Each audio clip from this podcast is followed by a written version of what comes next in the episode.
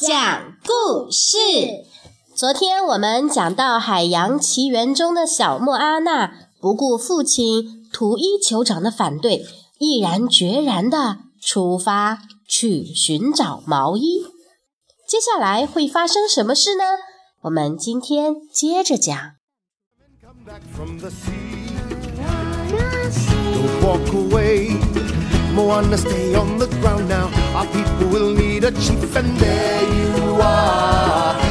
comes a day when you're gonna look around and realize happiness is where you are. Consider the coconut, consider its trees, each part of the coconut. That's all we need. We make our nets from the fibers. The water is sweet inside. We use the leaves to build fires. We cook up the meat inside. 天色渐渐亮起来了， 莫阿娜这才发现船上躲着一个不速之客——傻公鸡憨憨。和这个不速之客一样出乎意料的是，在广袤的大海上驾驶小船，真是个巨大的挑战呢。他根本不能一直朝着鱼钩星座的方向航行下去。莫阿娜非常沮丧地朝着大海尖叫，但是大海也帮不了他。随后风暴来了，惊涛骇浪击沉了小船，莫阿娜和憨憨都被冲走了。他们被冲到了一座岩石小岛上。莫阿娜以为这是一座无人岛。但随后，他发现岛上有块雕刻着无数小鱼钩的大石头，于是意识到这座岛上的居民是谁了。没错，就是毛衣。莫阿娜将他反复操练的话大声喊了出来：“毛衣，百变天王，主宰风和海的半神。”我是莫图鲁尼岛的莫阿娜，我。但是毛衣打断了他，他只想向他炫耀他为人类做了多少贡献。随后，他又炫耀起自己身上的纹身，其中有一个小毛衣纹身在其他纹身中间跳来蹦去，告诉他这些纹身分别代表的意义。莫阿娜感到非常沮丧。不管他怎么说，毛衣都认为他是在感谢他这个英勇的半神。他的回答一成不变：“哦，不用谢。”莫阿娜还是不由得陷入了毛衣的热情中。他说：“他让人类用上了火，他用套索绑住了太阳，让白天变得更长。”他甚至还创造了椰子。随后，正当莫阿娜认为毛衣其实是个好人的时候，他却把他困在一个洞穴里，还用一块巨大的石头堵住了出口。尽管毛衣神通广大，他还是需要一条船才能离开这座小岛。现在，他夺走了莫阿娜的小船，就可以单枪匹马的去拿回自己的。鱼钩法杖了，莫阿娜气得脑袋都快要冒烟了。他跌跌撞撞地穿过岩石中的一个窟窿，一下子就跳进了水里，用力在海中游了起来，想要追上毛衣。但是毛衣却笑嘻嘻地划着小船远去了，似乎莫阿娜就要被落下了。但是突然，海浪将她托起。把他扑通一声抛到了小船上，毛衣和莫阿娜都惊呆了。看来大海一定非常想让他们结伴而行。莫阿娜将特菲提之心举在手里，命令毛衣把它放回原位。毛衣却一脸慌乱。哦，那那那那根本就不是什么特菲提之心，那是一个诅咒。他告诉他：“我刚拿到它，就被什么东西暴击了一下，坠落到大海里，我的鱼钩也不见了。快点儿把它从我面前拿开！莫阿娜在毛衣面前晃荡着这块石头，忍不住戏弄起他来。特菲提之心，你是说我手里的这颗吗？就在这时，一只矛突然射中了莫阿娜的小船，差点没把憨憨钉在甲板上。卡卡穆拉，毛衣皱着眉头说道。一群杀人越货的小海盗。过了一会儿，卡卡穆拉一群身披椰子壳盔甲的小东西突然从四面八方涌了上来。他们爬到索具上，对着莫阿娜和毛衣投掷锋利的矛。毛衣跑到船尾，抓起了一只船桨，去拉紧张帆杆，绑好支索。但莫阿娜一头雾水。因为他对航海一无所知，难道你就不能变身什么的吗？他对他喊道：“你看我有鱼钩吗？”毛衣反问道：“没有鱼钩就没有魔力。”一个卡卡穆拉把莫阿娜撞倒了，特菲提之心从他的项链吊坠里滑落到甲板上，憨憨啄了一口。竟然把它吞进了肚子里。这时，有个卡卡穆拉一把抓住憨憨，把他甩到了海盗船上。毛衣想划船离开，但是莫阿娜抓住船桨，向着憨憨和特菲提之心的方向追了过去。他和一大群披着椰子壳的海盗打斗起来，用船桨用力地击打他们。最后，他把憨憨抢了过来。抱起他，转身就跑。莫阿娜咬住憨憨，拉着飞索，用力地荡起身体，扑通一声跳回到自己的小船上。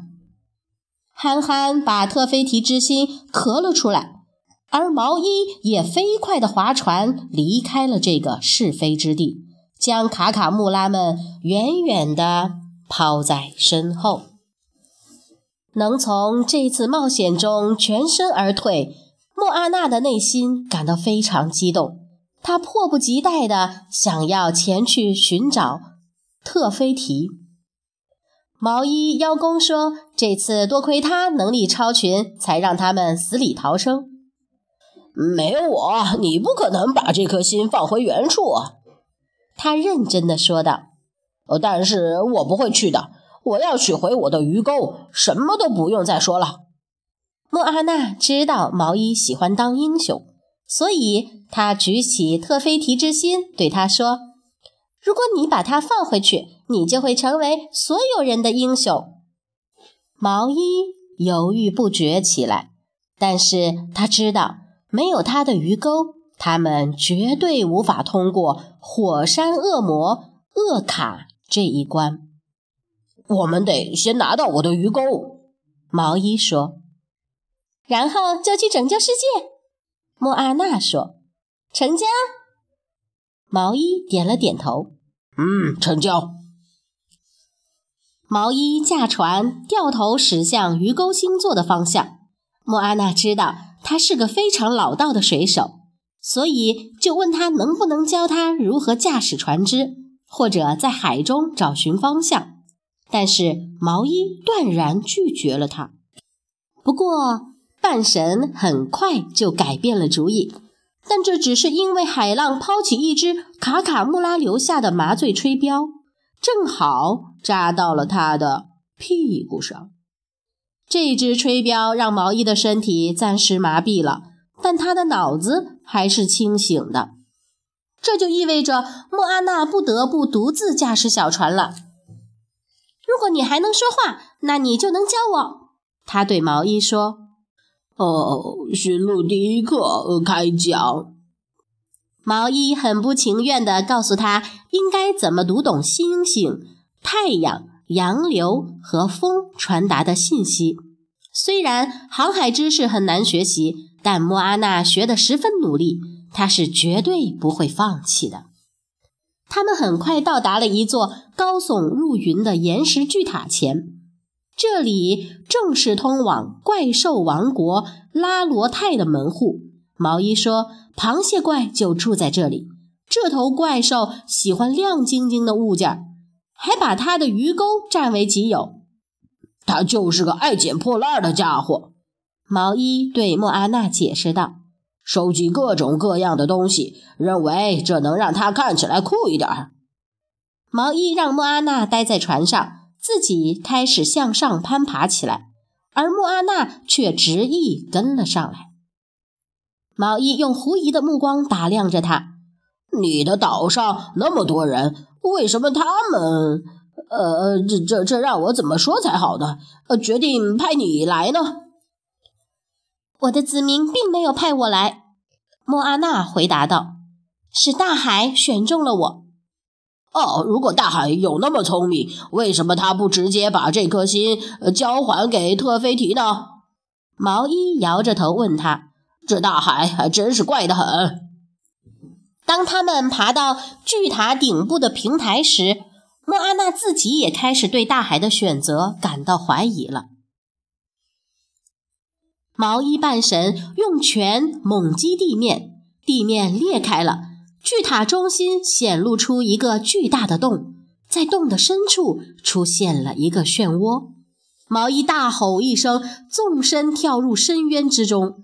莫阿娜感到非常害怕，但她还是在入口关闭之前跳了进去。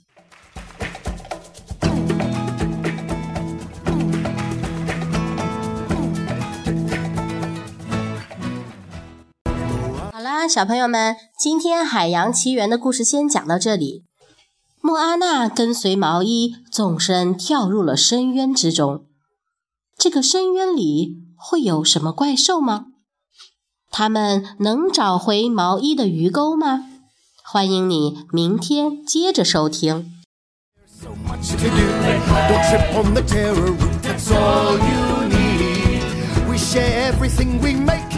So much to do. Don't trip on the terror route, that's all you need. We share everything we make. We joke and we weave our baskets. The fishermen come back from the sea. Don't walk away. Moana, stay on the ground now. Our people will need a chief, and there you are. There comes a day when you're gonna look around and realize happiness is where you are. Consider the coconut, consider its trees. Each part of the coconut, that's all we need. We make our nets from the fibers. The water is sweet inside. We use the leaves to build fires and cook up the meat inside. Consider the coconuts, the trunks and the leaves. The island gives us what we need. That's right, we stay. We're safe and we're well provided. And when we look to the future, there you are. You'll be okay. Time, you'll learn just as I did. You must find happiness right where you are.